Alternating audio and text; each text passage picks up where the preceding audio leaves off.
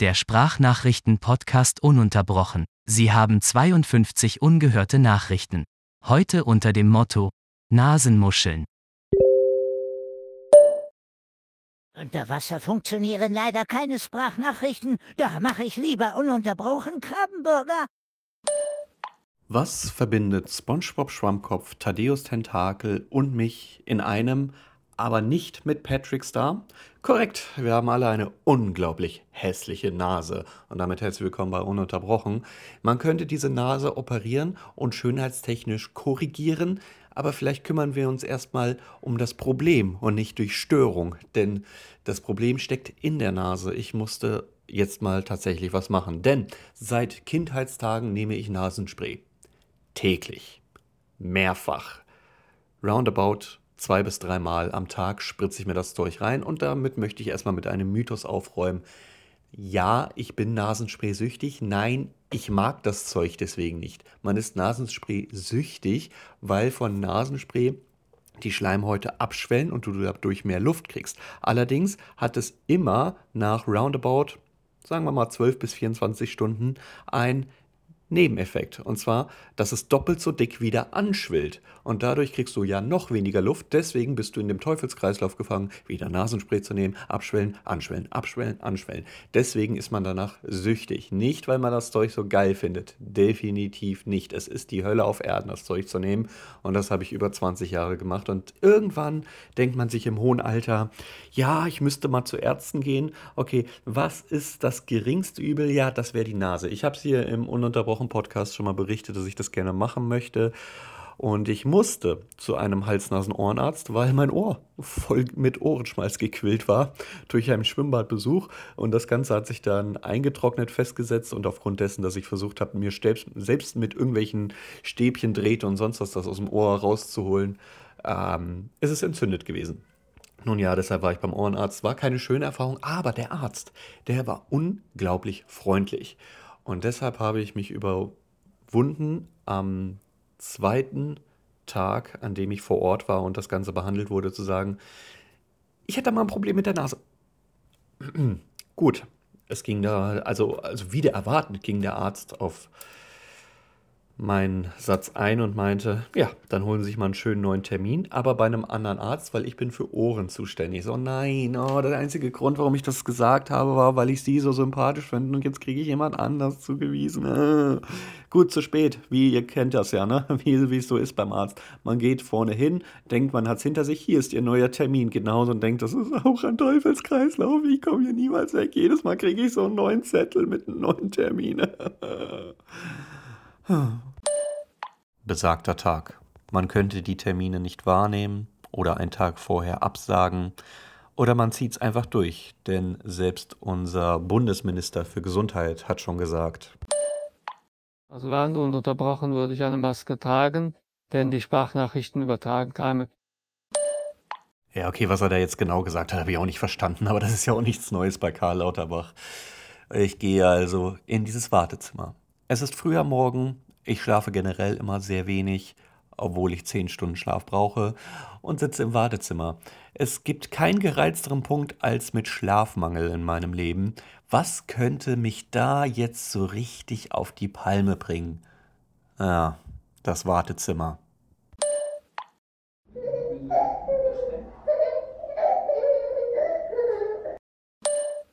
Du kommst in das Wartezimmer, sagst Guten Morgen und alle anderen so.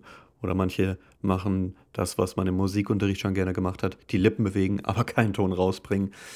Du setzt dich auf den einzigen freien Stuhl und der ist natürlich zwischen fünf Kindern, wo du schon weißt, ach, das habt ihr also in der Pandemie getrieben. Und diese Eltern waren wohl nicht bereit. Sie hatten wohl sehr viel Zeit in der Pandemie aber haben sich nicht einmal darüber informiert, wie man mit Kindern umgeht. Denn nimmt das nächste Kind so eine riesen Stiftpackung und macht von der Gravitation Gebrauch.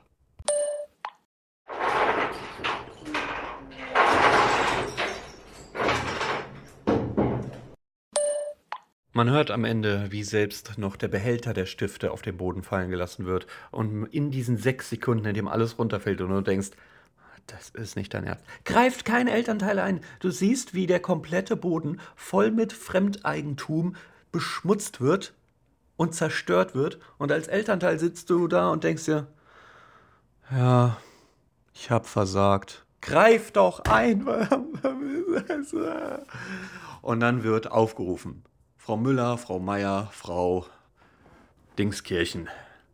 Und du denkst dir, ja, es, es leert sich. Oh ja, und wieder ein Kind weg, wieder ein Kind weg. Doch es kommt Nachschub. Jetzt hast du neben dir auf einmal einen Sitzplatz frei dann setzt sich das nächste Kind dahin.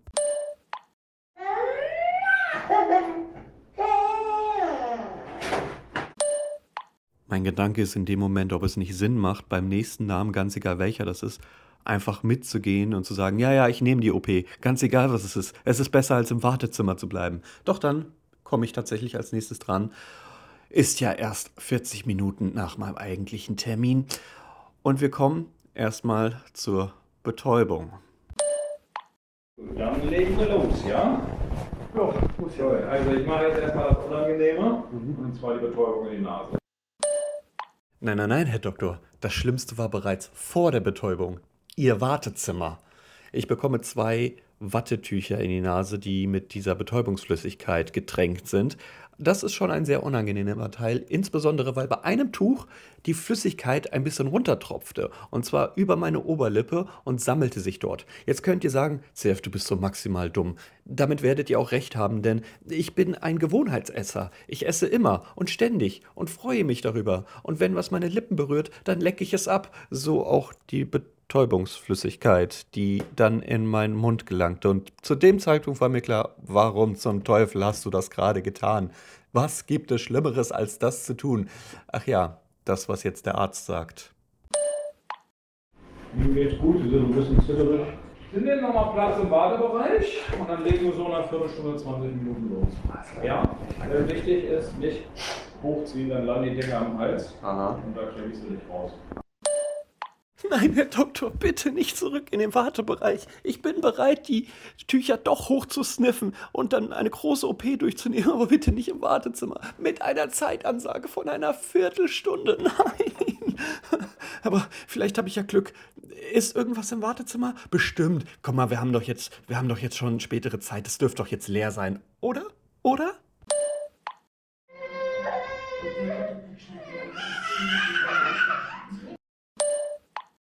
Gott, du sitzt da voll konzentriert im Wartezimmer, nicht hochzuschniefen, denn das ist etwas, was ich auch die letzten 20 Jahre getan habe, wenn du dauerhaft Probleme mit der Nase hast. Und dann wirst du gestört von diesem Geschrei und Geschrei und es werden immer mehr und die nächste Guten Morgen und noch zwei Kinder auf dem Arm. Es ist doch die Hölle auf Erden. Was auch schön war, dass die Lippe so langsam anfing dick zu werden, auf eigener Dummheit. Und ich war mir ja ziemlich sicher, dass ich so doof war und die Flüssigkeit durch den ganzen Mundraum verteilt habe. Denn meine Zähne wurden taub. So richtig, richtig taub. Der komplette Oberkiefer war taub. Und es gibt kein unangenehmeres Gefühl, na doch einige, zum Beispiel Kinder auf dem Schoß, das schlimmer ist, als wenn die Zähne taub sind, weil du beißt ja doch irgendwie zu, auch wenn du nichts isst, du beißt ja irgendwie auf deine eigenen Zähne zu und das spürst du nicht mehr. Und dann beginnst du einen größeren Druck und dann merkst du die Betäubung, du spürst die Betäubung überall und denkst dir, Alter, ich will mir jetzt alle Zähne rausreißen, das ist so unangenehm. Und ich weiß doch, warum ich seit 15 Jahren den Zahnarzt meide, wegen diesem Gefühl, das ist so schlimm. Warum habe ich die Flüssigkeit auch nur getrunken? Dann komme ich zurück nach 15 Minuten ins Labor und stelle fest, ich habe gar keinen Fehler gemacht, denn der Arzt fragte folgendes. Zähne taub? Ja. Sehr schön, dann sitzt alles. Ihre Oberkiefer, ja. Genau. Schneidezähne. Dann ist die Betäubung richtig durch den Knochen gegangen. Ach so, das ist normal, dass die Zähne taub werden. Ich bin gar nicht schuld. Ja, dann gib noch mehr von der Flüssigkeit. So schlecht hat sie jetzt auch nicht geschmeckt.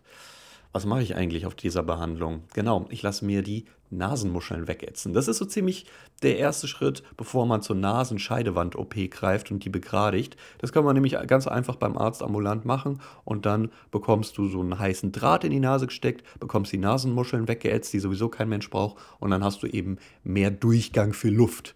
Das ist eine Prozedur, die ist eigentlich ziemlich einfach. Doch ich bin eine Mimose. Ja, es tut mir doch leid. Ja, ich weiß. Bei 37 Grad Fieber tue ich so, als würde ich sterben. Und ich habe auch noch Berührungsängste. Und ich frage, was ist eigentlich, wenn ich während dieser heiße Draht in meiner Nase ist, beginne zu zucken. Ja? Wenn ich zucke, Ja, versuchen Sie es bitte nicht so doll. äh, äh, äh, Ja, aber ich rechne ja auch damit, dass Sie zucken. Ja, nee, so schlimm wird es schon nicht. Ach so, ich beginne also meine Ängste mitzuteilen und alles, was der Arzt sagt, ist, ja, machen Sie es einfach nicht.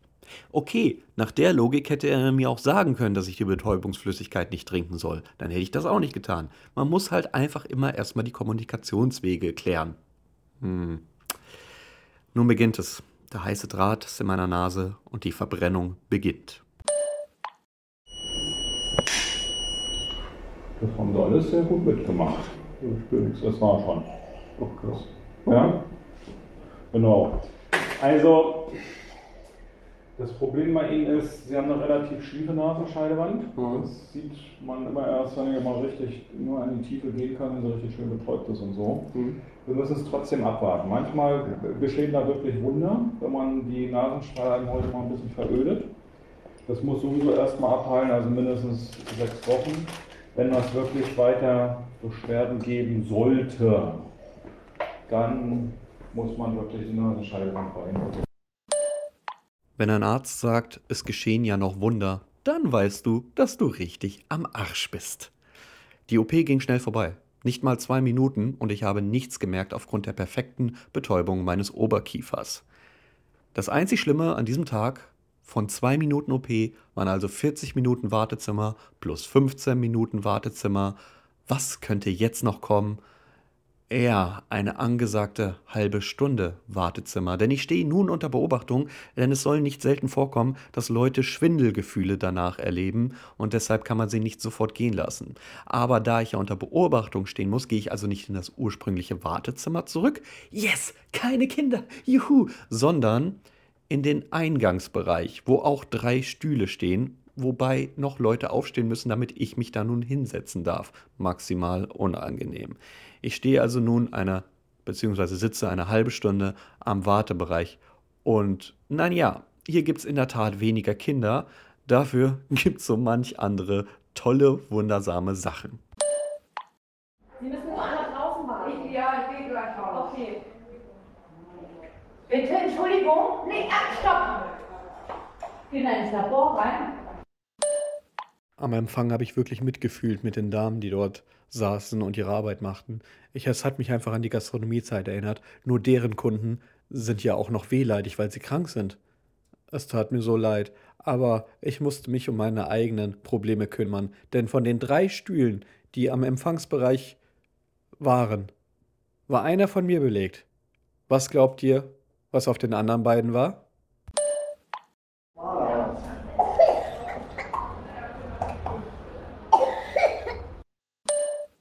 Kinder. Quengelnde kleine Kinder, die nicht still sitzen können, links und rechts sich hin und her wälzen und dabei lauthals husten. Ich weiß nicht, was ich schlimmer finde, schreiende Kinder oder hustende Kinder. Hier eine Compilation.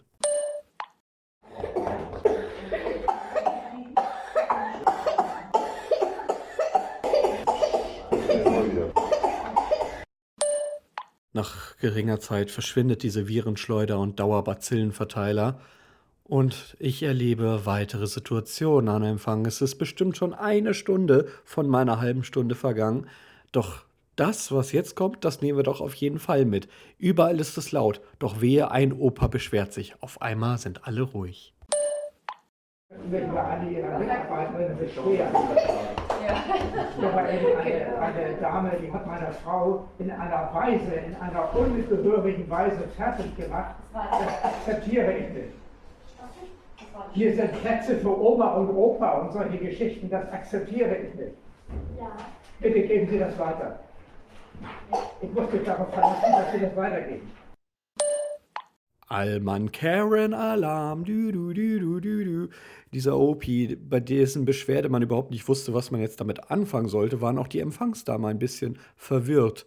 Und er nannte keine genauen Details, außer dass er nicht akzeptiert, wie man mit seiner Frau umgegangen ist. Später kam der kleine OP wieder zurück und musste noch ein nachtreten. Richtig, ich sag hier oben. Ne? Ich muss meiner Frau Bescheid sagen, dass die hier im Grunde genommen rausgeflogen ist. Meine Frau ist ja jetzt hier rausgeflogen. Nein, ist sie nicht. Sie ist freiwillig gegangen und du musst auch noch nachtreten im Sinne von, ja, meine Frau ist ja hier rausgeflogen. Ich warte jetzt hier oben. Meine Güte, wenn du so unzufrieden bist, ja, jetzt kommen die Gastronomie-Vibes, dann geh in ein anderes Lokal. Aber beschwer dich nicht, wie scheiße alles ist und setz dich dahin und mach trotzdem Gebrauch von der Dienstleistung oder von meiner Currywurst-Pommes. Ist ja alles scheiße. Ich esse trotzdem auf und beschwer mich dann. Das liebe ich. Es gab Leute bei mir in der Gastronomie, die einen komplett leer geleckten Teller zurückgegeben haben, gesagt haben, es schmeckt denen nicht, sie möchten das Geld zurück. Digga, das akzeptiere ich nicht. Eine Stunde und zehn Minuten später kommt mein Arzt um die Ecke und sagt folgendes. Habe ich vergessen? Da habe ich sie glatt vergessen. Nee, ist kein Problem. Ich wollte aus dem Hustenkind schon fast einen Remix machen. Ist doch gar kein Problem. Herr, Herr, Herr Doktor, was steht denn jetzt noch an? Also ein bisschen blutiger Rotz ist drin, das ist auch okay. Morgen sehen wir uns nochmal. Dann müssen wir die Nase nochmal kräftig absaugen. Wir müssen die Nase absaugen? Es ist überall blutiger Rotz? Äh, Ich möchte zu dem hustenden Kind bitte wieder zurück. Und morgen muss ich wiederkommen. Oh, natürlich, man kriegt wieder einen Zettel, dass man wiederkommen muss. Habe ich denn wenigstens irgendein positives Ereignis daraus gezogen? Ach ja, folgendes. Ja, ich gebe mal bis Mittwoch nochmal eine Krankschreibung.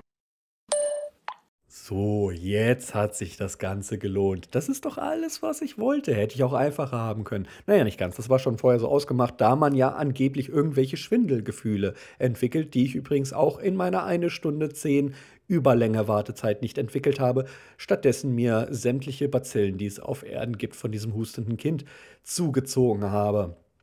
Es vergeht eine Nacht. Natürlich, es ist jetzt alles geschwollen, es fühlt sich komisch an, es riecht alles verbrannt und irgendwann spüre ich auch mal meine Zähne wieder.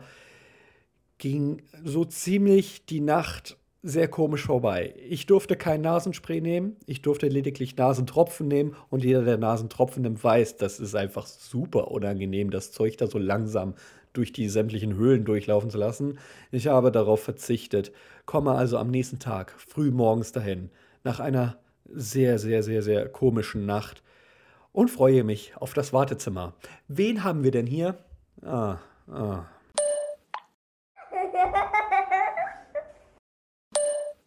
Zehn Minuten später. Neue Leute im Wartezimmer. Was haben Sie dabei?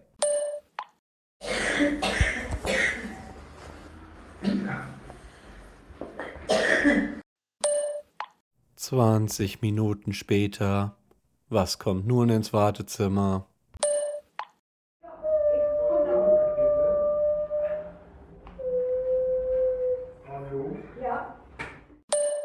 Dein Name wird gerufen und du verstehst ihn einfach nicht, weil irgendein Kind aus unerklärlichen Gründen einfach schreien muss, was gar keinen Sinn ergibt. Da ist gar kein Inhalt, da ist gar, gar nichts dahinter, außer irgendwelche ADHS-Kranken, die einfach nicht mehr nur auf die Nerven gehen. Ah, ich bin dran. Guten Tag, Herr Doktor. Wie geht's der Nase? Wieso Nase? Ich habe Ohrenschmerzen. Ach so, wegen, wegen der Nase, die wir gemacht haben. Ja, sorry, Sie haben mich gerade aus dem eigentlichen Horrorsaal rausgezogen. Der Nase geht's gut. Dankeschön. Ich weiß jetzt zwar nicht so ganz, wie es weitergeht. Was? Sechs, sechs Wochen warten? Das heißt, ich krieg wieder einen Zettel und muss wiederkommen? Dann beschnacken wir mal, wie es geworden ist und mal, mal akkurat feststellen, ob es was gebracht hat oder nicht. Ein bisschen ist ja die Nasenscheidewand-OP doch noch im Raum, nicht? Ja.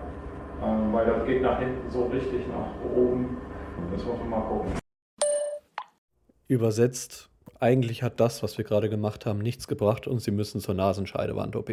Und jetzt kommt ihr ins Spiel, liebe Zuhörerinnen und Zuhörer von Ununterbrochen. Gibt es irgendeinen Menschen da draußen, der sich die Nasenscheidewand hat richten lassen? Und, ja, ich weiß, das haben einige schon gemacht, deshalb das nächste Filterkriterium und sagen, ja, das war ein Klacks, mach das schnell.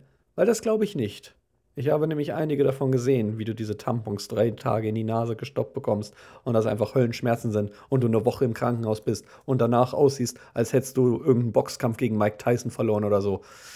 Ich weiß es nicht. Ich glaube, ich möchte das nicht. Ich kann aber jetzt schon sagen, wir schreiben vier Wochen später. Oder so.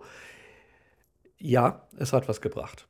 Das rechte Nasenloch war seit der OP komplett frei und ich durfte seit dem ersten Tag auf Nasenspray verzichten. Ich habe es noch zweimal genommen, einfach nur, weil ich dachte, ja, vielleicht hilft mir das jetzt beim Einschlafen, wenn alles frei ist. Aber es, es ging, es wäre auch ohne gegangen und es geht auch ohne. So habe ich tatsächlich jetzt in den letzten vier Wochen zweimal Nasenspray genommen und das letzte ist auch tatsächlich drei Wochen her. Sehr, sehr schöne Sache. Es ist natürlich so, dass das linke Nasenloch, so wie der Arzt sagte, die Nasenscheidewand ziemlich zudrückt und deshalb kriege ich jetzt zu 50 Prozent mehr Luft und ich glaube, das reicht mir. Ich habe den nächsten Termin, also in, keine Ahnung, ein paar Wochen oder so. Ich glaube, ich müsste mal nachschauen, wann der ist. Und möchte behaupten, ich glaube, wir gehen keinen Schritt weiter. Wir haben eine stetige Verbesserung, keine endgültige. Wir haben ein Workaround, aber das beschreibt mein Leben eigentlich sehr gut. HNO, Hals, Nasen, Ohrenarzt. Nummer 3, Ohren haben wir. Check. Nummer 2, Nase haben wir. Check. Sollen wir uns um die erste Komponente des Halses nochmal kümmern? Denn das scheint ja Herr oder Frau Doktor zu sein, der ein bisschen unhöflich ist. Und da ich mir noch die Mandeln rausnehmen möchte, würde ich sagen, die Komponente nehmen wir auch mit. Denn sind wir mal ehrlich, selbst wenn ich an dem Termin hingehe und sage, nein, nein, wir müssen nichts an der Nasenscheidewand machen, dann gibt er mir ja doch wieder einen Zettel mit, dass ich irgendwann wiederkommen soll. Ey, man kommt aus diesem Teufelskreislauf hier raus. Also sage ich doch selbst, gib mir den Zettel, aber diesmal gehen wir zum Halsarzt oder Ärztin und sagen ganz klar ins Gesicht, akzeptiere ich nicht.